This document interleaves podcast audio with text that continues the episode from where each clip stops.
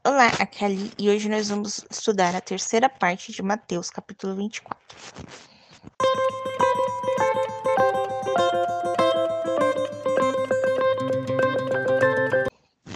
Bem-vindos aos Novenáticos e hoje nós vamos estudar a terceira parte do capítulo 24 do Evangelho de Mateus.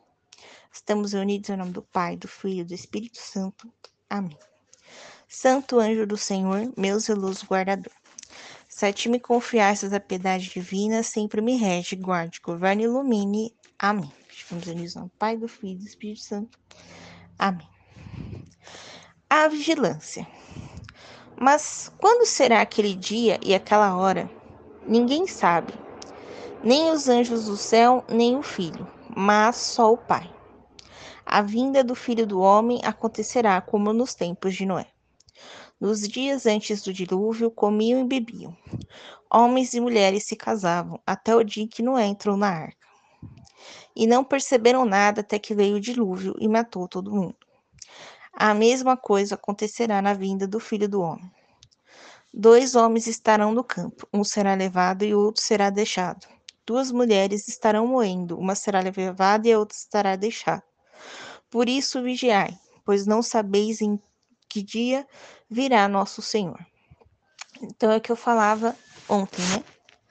A gente não sabe quando vai vir o Senhor, a gente sabe que esse dia está próximo, mas a gente não sabe quanto. Então ele pede que a gente ore e vigie, né, sempre, para que a gente não seja pego de surpresa.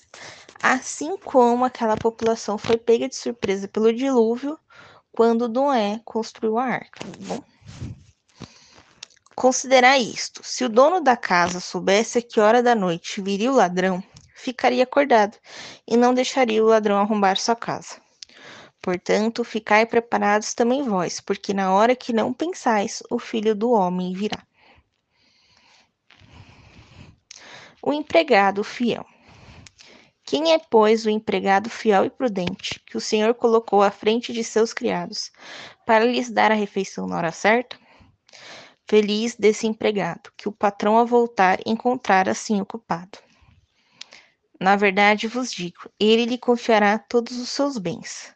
Mas se aquele mau empregado disser em seu coração, meu patrão está demorando, e começar a bater nos companheiros e comer e a beber com os bêbados, o patrão desse empregado virá num dia que ele não espere, numa hora que ele não sabe, e o castigará duramente dando-lhe destino dos hipócritas. Lá haverá de chorar rangendo os dentes. Então vamos lá. O que, que ele quer dizer com isso? Se nós estamos prontos, preparados e fazendo aquilo que Deus nos pediu, a hora que ele chegar, ótimo.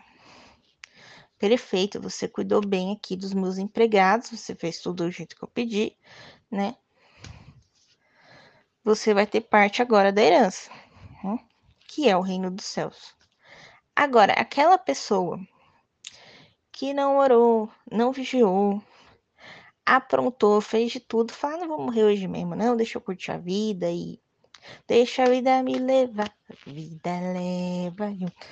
Nem, eu nem sei, é, desculpa aí o Zeca Pagodinho, né, da gente usar a, a música dele, mas é, é isso, né, a pessoa se deixa ser levado por circunstâncias que não nem estão condizentes com aquilo que Deus ensinou a gente através da, da sua palavra. Aí o que acontece com a pessoa? A hora que Deus chega, ué, você não cuidou daquilo que eu te pedi, você não fez aquilo que eu te pedi, você não vai poder ter parte no céu. E aí a pessoa fica, né, para trás, né? E aí vai sofrer o mesmo destino dos hipócritas, né? Que é arder no inferno, né? Triste isso, muito triste. É um tema muito pesado, né? Agora nós já vamos para o capítulo 25. Né? O capítulo de 25 a gente vai voltar e falar das parábolas, tá bom? Então é isso. Um beijo, um abraço, que a paz de Cristo esteja convosco e o amor de Maria.